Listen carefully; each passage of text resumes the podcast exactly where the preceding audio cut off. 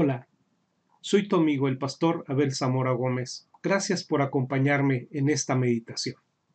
Y quiero invitarles para que vayamos nuevamente al Evangelio de Lucas y podamos eh, considerar los versículos 31 y 32, que son los que serán motivo de nuestra reflexión en esta mañana. Dice la palabra del Señor.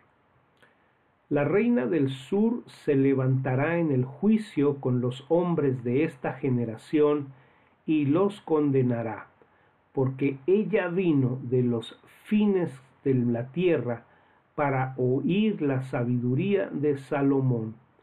Y he aquí más que Salomón en este lugar. Los hombres de Nínive se levantarán en el juicio con esta generación y la condenarán, porque a la predicación de Jonás se arrepintieron, y he aquí más que Jonás en este lugar. Bien, ubiquémonos, no perdamos el contexto, por favor, cuando seguimos estudiando este pasaje de la Escritura. Todavía nos encontramos en el marco de los acontecimientos derivados de la salud, de la sanidad espiritual de un hombre poseso de un demonio y que estaba modo. Ya hemos visto todo lo que se derivó de esta situación. Y Jesús todavía está tomando este marco para compartir con nosotros estas enseñanzas que nos está presentando. Podemos ver que en estos versos, y, esto forma parte de una subdivisión que empezó en el versículo número 29, Jesús está presentando un mensaje muy, muy fuerte un mensaje para aquellos que demandaban una señal del cielo. Eh, Jesús eh, pues evidencia que esta generación ante tal demanda está mostrando su maldad. Es una generación malvada. De tal manera que Jesús está trayendo a la memoria de su audiencia dos ejemplos, dos ejemplos de la historia. Uno colectivo que tiene que ver con todo un pueblo, Nínive, y otro de manera individual, una mujer, la reina de Sabá o la reina del sur, como se le menciona en este pasaje, en donde la creencia, en este caso la aceptación de un mensaje, debería ser motivo de vergüenza para la generación de israelitas del tiempo del tiempo de Jesús. Hemos hablado pues ya eh, de la primera situación que Jesús alude, que es la de los hombres de Nínive, quienes aceptaron la señal de Jonás y se arrepintieron. Ahora, en el verso 31, el Señor Jesucristo va a traer a colación el asunto de la reina del sur, eh, en el libro de Primero de Reyes le conocemos como la reina de Sabá. Una mujer que creyó, creyó en principio a los informes que recibió de manera verbal sobre la sabiduría de Salomón. Y ella no se conformó con los informes, sino que ella inició una búsqueda, una búsqueda para poder aprender, para poder conocer más acerca de esta situación.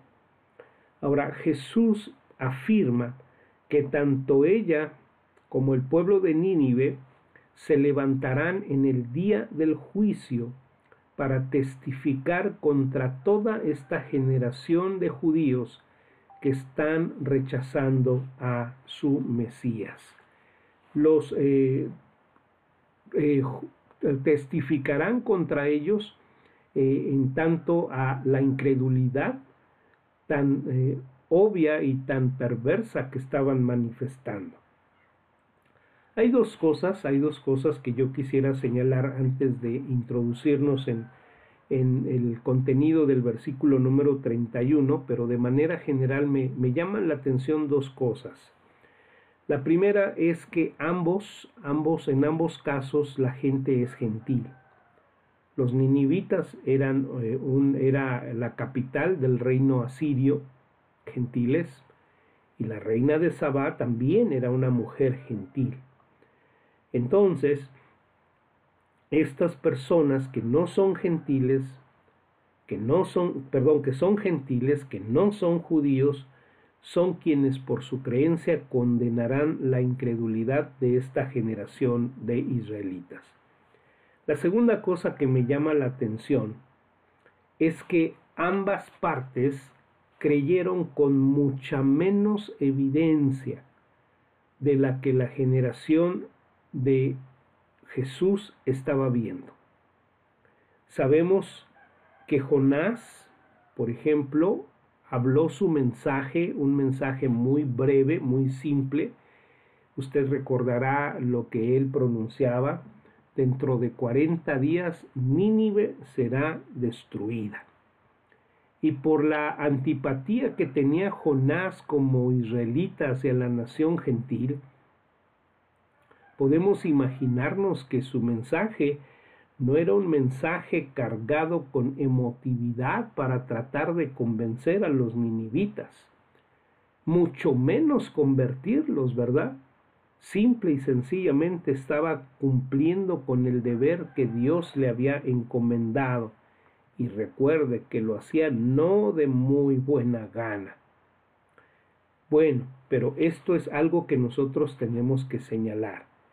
La reina del sur también fue convencida de la sabiduría de Salomón cuando escuchó las palabras de Salomón. Fueron primero los informes que recibió sobre Salomón, luego son las mismas palabras que Salomón le testifica las que llevaron a esta mujer a creer. Y lo vamos a ver más adelante cuando podamos ir al libro de primero de los reyes. Ahora, declarando entonces estas dos cosas que estoy señalando, estas dos observaciones que me llamaron la atención, es en términos diferentes decir que la creencia que Dios elogió se basó en palabras inspiradas más que en las obras una creencia que se deposita en las palabras inspiradas. Las palabras inspiradas de quién? De Jonás. Recuerde, ¿y quién puso esas palabras en los labios de Jonás? Dios. Eso hace que esas palabras sean inspiradas. Cuando la reina de Sabá va a ver a Salomón, Dios es el que pone las palabras en los labios de Salomón y entonces tanto los nibitas como la reina de Sabá creyeron. Más que a los hechos, primeramente creyeron a las palabras y esto es precisamente lo que elogia el Señor. Ahora, las respuestas diversas que la gente está teniendo ante el milagro de liberación de este hombre mudo que estamos viendo en este capítulo número 11, dan como resultado final y muestran que es un mismo problema. No creyeron que Jesús era el Mesías. Las diferentes respuestas que hemos visto solamente testifican una cosa. Ellos no creen que Jesús es el Mesías.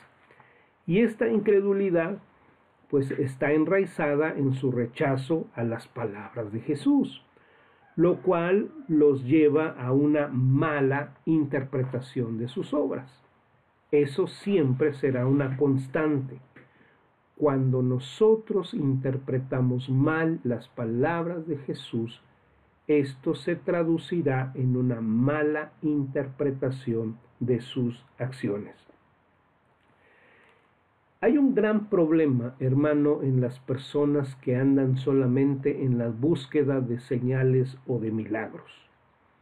Y el gran problema es que no van a, eh, es que no encuentran que las palabras de Jesús sean suficientes.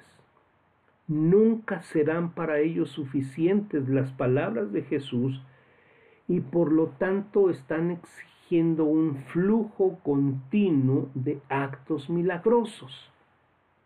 Esta es, amado hermano, la constante en, en, estas personas que andan tras la búsqueda de milagros y de señales.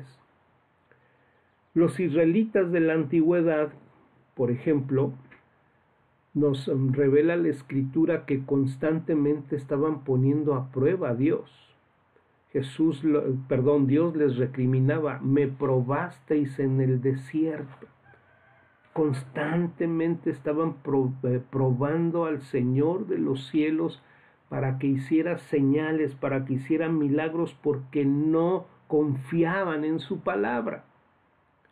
No confiaban, no creían y entonces insistían en que el Señor llevara a cabo milagros.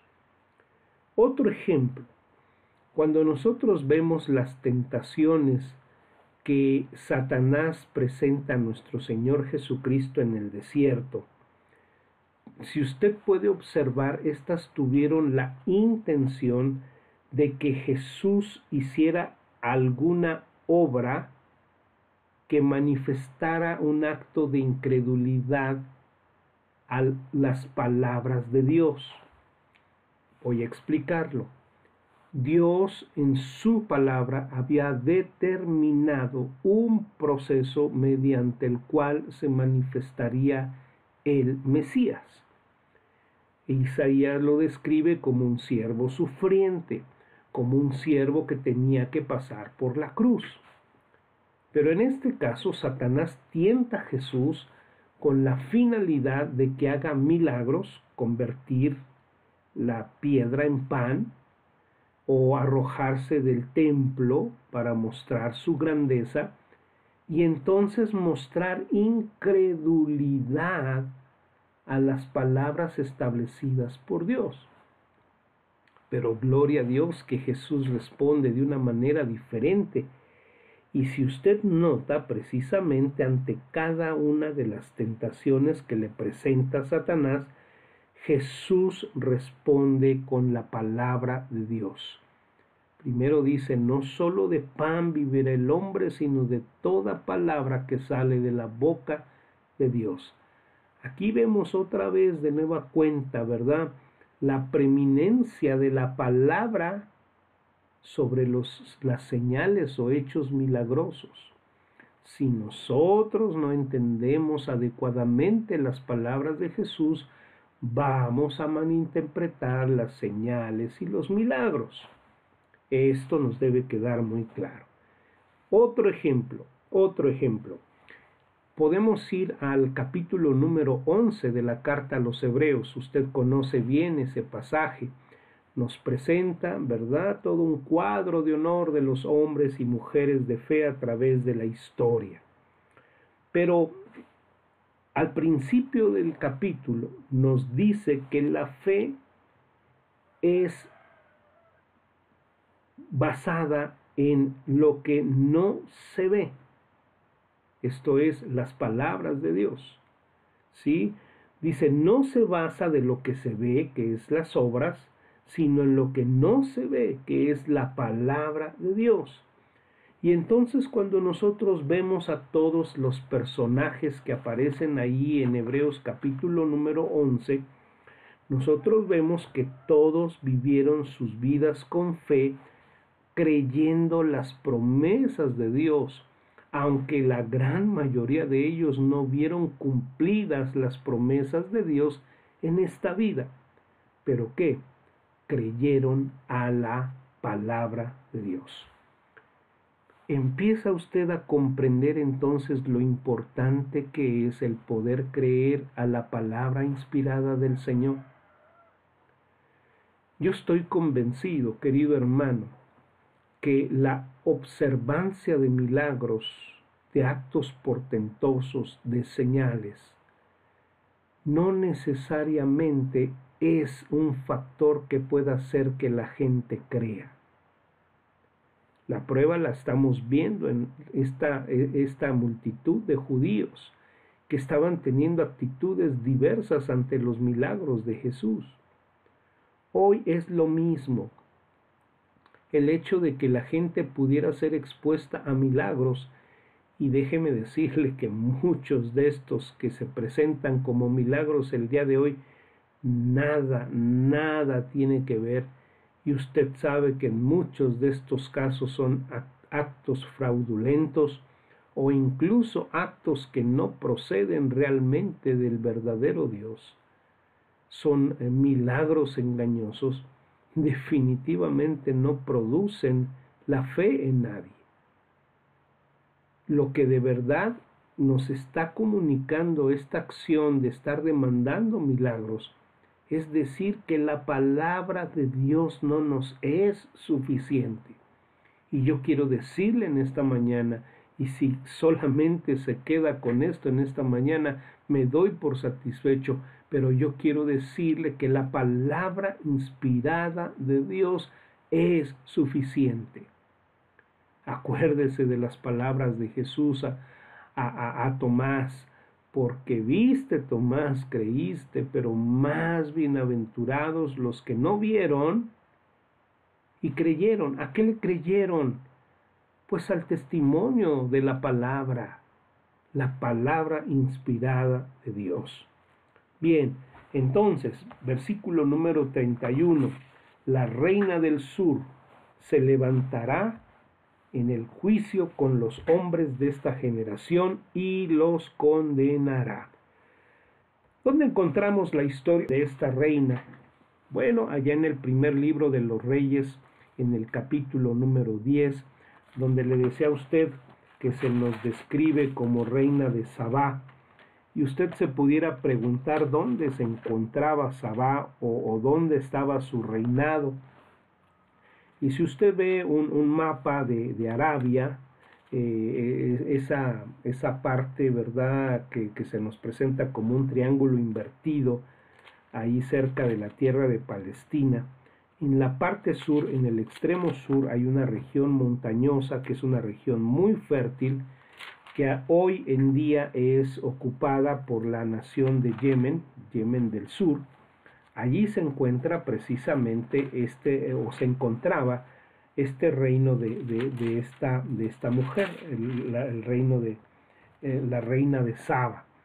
Bien, ahora, literalmente, y Jesús le describe aquí como los fines de la tierra, literalmente en el tiempo de Salomón era considerado el fin del mundo, el fin de la tierra.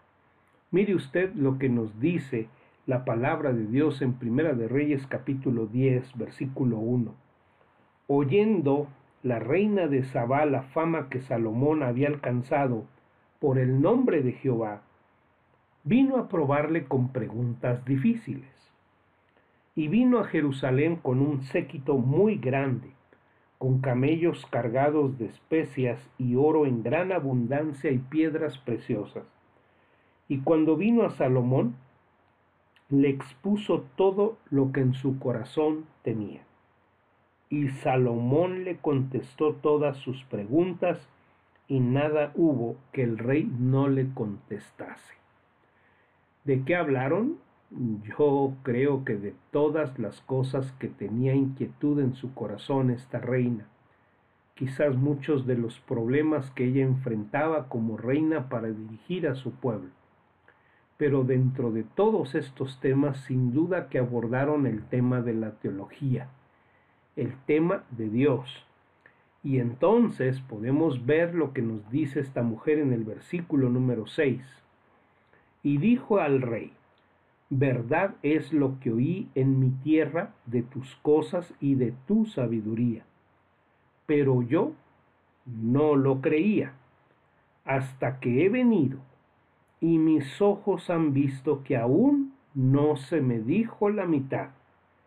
Es mayor tu sabiduría y bien que la fama que yo he oído. Bienaventurados tus hombres, dichosos estos tus siervos, que están continuamente delante de ti y oyen tu sabiduría. Ahora, hasta aquí el elogio para el rey Salomón. Pero mire lo que dice el versículo número 9. Jehová tu Dios sea bendito, que se agradó de ti para ponerte en el trono de Israel, porque Jehová, amado siempre a Israel, te ha puesto por rey para que hagas derecho y justicia. Esta mujer entonces no se quedó eh, en esa actitud de incredulidad, sino que inició una búsqueda y fue y escuchó y por las palabras, y entonces a la luz de las palabras interpreta los hechos, en este caso la grandeza del reinado de Salomón, esos son los hechos, pero ella puede interpretarlo a la luz de lo que Salomón sin duda le testifica, que todo esto ha sido objeto del favor del verdadero Dios para con él. Y entonces es que a estos hechos son interpretados a la luz de las palabras. En contraste, amados hermanos, los judíos tenían entre sí a un rey mucho mayor que Salomón, que estaba lejos de esta mujer. Los judíos tenían en medio de ellos a un maestro de sabiduría con mucho más sabiduría que la que Salomón poseyó. Los judíos tenían la oportunidad de un reino mayor que el reino de Salomón los judíos tenían un mensaje mucho mayor que el de Salomón y qué fue lo que hicieron, hermanos. Lo rechazaron todo, todo. Rechazaron al rey, rechazaron su sabiduría, rechazaron su mensaje, rechazaron su reino. No tenía razón Jesús en decir que la reina del sur y que los ninivitas se van a levantar en aquel día para juzgar a esa generación? La obra del Señor, queridos hermanos, de expulsar el demonio estaba destinada a ser interpretada a la luz de las palabras de Jesús, a la luz de su enseñanza. Juan el Bautista ya había identificado a Jesús como el Mesías Jesús mismo estaba identificándose a sí mismo por sus obras como el Mesías de Dios. Ahora, por lo tanto, no ver esta obra como obra del Mesías solo podría ser el resultado de el rechazo que el pueblo estaba dando al testimonio, a las palabras. No fue el caso ¿verdad? No fue el caso que hubiera poca evidencia, porque evidencia había suficiente, comparada, comparada como lo hemos visto con la que recibieron los ninivitas y la reina de Sabá. Pero su incredulidad, amados hermanos, fue bastante, bastante grande. Así las cosas entonces, la relación entre las palabras de Jesús y sus obras se pueden ver aún en los evangelios. Quiero que observemos lo siguiente, queridos hermanos. Por ejemplo, eh, en el Evangelio de Juan usted va a encontrar siete diferentes eh, señales que el evangelista escogió. Pero yo quiero que note, por favor, que estas siete señales eh, se relacionan con lo que Jesús da en palabras y que entonces interpreta el significado de esas señales. Por ejemplo, en Juan capítulo 9 se nos presenta el milagro de la sanidad de un hombre ciego. Y Jesús en sus palabras da una enseñanza diciendo que Él es la luz del mundo. Entonces las palabras de Jesús interpretan el hecho. Otro milagro, Juan capítulo 11 nos presenta la resurrección de Lázaro. Pero son las palabras de Jesús las que interpretan el milagro, porque ahí Jesús dice que Él es la resurrección y la vida. Ahora, un punto crítico en esta relación entre las palabras de Jesús y los hechos de Jesús lo vemos nosotros en la alimentación de las cinco mil personas.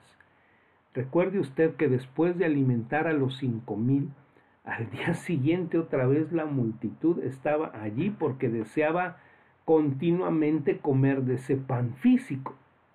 Es en este marco donde Jesús interpreta el milagro y entonces les dice que es menester comer de su carne y beber de su sangre y esto absolutamente no les gustó a los judíos. Las palabras de Jesús fueron rechazadas por los judíos.